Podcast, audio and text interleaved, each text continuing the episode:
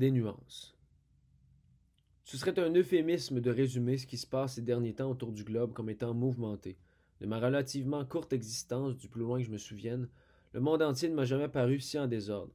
Beaucoup de raisons sont aux racines de ce chaos, mais ce n'est pas ma mission ici de les énumérer ni de les résoudre.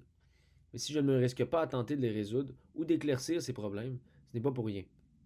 Peut-être n'ai-je tout simplement pas l'expertise, mais il en demeure que dans un contexte de débat ordinaire, j'ose croire que mon humble opinion et ma simple expérience devraient avoir le mérite d'être exprimées et entendues. Le problème est que j'ai peine à oser, et je ne suis pas le seul. Mon courage est dicté constamment par une petite masse bruyante et perfide qui muselle salement ceux qui refusent de succomber aux fourberies de tout mettre dans le même panier à n'importe quel prix. Et nul besoin de déterminer ou de révéler ces nouveaux despotes qui s'ignorent eux-mêmes, ou les apercevrez en voyant qui se scandalisera face à ces lignes.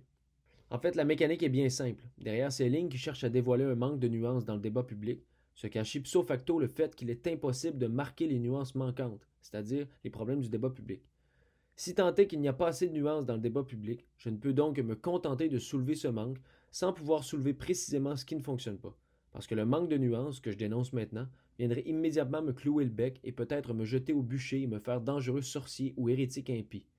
Si existaient de manière plus prépondérante, il serait tout simplement inutile de soulever ce point et d'avoir cette discussion. Je ne ferais que prendre part au débat public sans avoir besoin de justifier mon silence. Manquer de nuance est un cancer rhétorique qui doit être décimé. C'est en fait chose terriblement étrange que de souhaiter décimer un manque, un vide. Il faut le remplir, le remplir d'équivoques en vérité. Le manque de nuance est en fait un manque abject de culture et d'intelligence, mais surtout d'esprit critique. Un manque qui mène à de dangereuses supercheries de l'esprit et à un avortement des débats d'idées. La séduction captieuse des conclusions hâtives corrompt le discours des gens et ne fait qu'envenimer la haine. Rien n'est univoque en matière de débat, et croire le contraire prive les nuancés de parole. Le point de mon argument n'est pas d'accorder raison à tout le monde dans une sorte de relativisme sans fin, ni d'approuver des discours extrémistes tout aussi dangereux, mais bien d'arrêter une tendance rhétorique pernicieuse à tout voir noir ou tout voir blanc. Tout est nuance de gris. Il faut affiner notre œil et élargir notre capacité à déceler cette complexe palette de gris, et surtout voir et même écouter le gris des autres. Ma proposition est très simple et beaucoup plus saine, mais la balle est dans le camp de ceux qui ne voient pas clair et qui sont durs d'oreille, ceux qui sont à l'intérieur d'une chambre idéologiquement hermétique où tout ce qu'ils aperçoivent est leur propre reflet et tout ce qu'ils entendent est l'écho de leur propre voix. Ces scélérats de l'esprit critique, je les traite bien ainsi puisqu'ils n'évoquent en moi rien de plus glorieux, ont pour ennemis ceux qui prêchent des discours haineux. Un ennemi qui, dans la conscience populaire, est l'ennemi d'à peu près déjà tout le monde le raciste, le xénophobe, l'homophobe, etc. Leur combat est d'un truisme béant. Ils prennent de haut la profanum vulgus en s'imaginant être de grands héros illuminés. Mais savez-vous quoi? Je ne m'aventurerai pas plus loin, simplement parce que j'ai peur. J'en connais déjà plusieurs qui se sont fait mal solidement en s'enfargeant dans des propos semblables aux miens ici.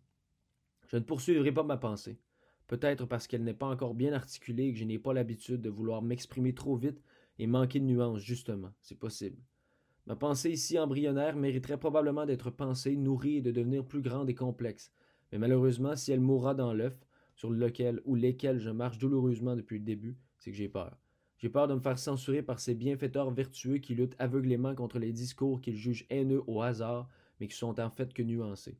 Déjà, je trouve que je vais trop loin. Je vais m'arrêter ici, directement après cette phrase, moi-même, avant qu'ils ne le fassent eux-mêmes.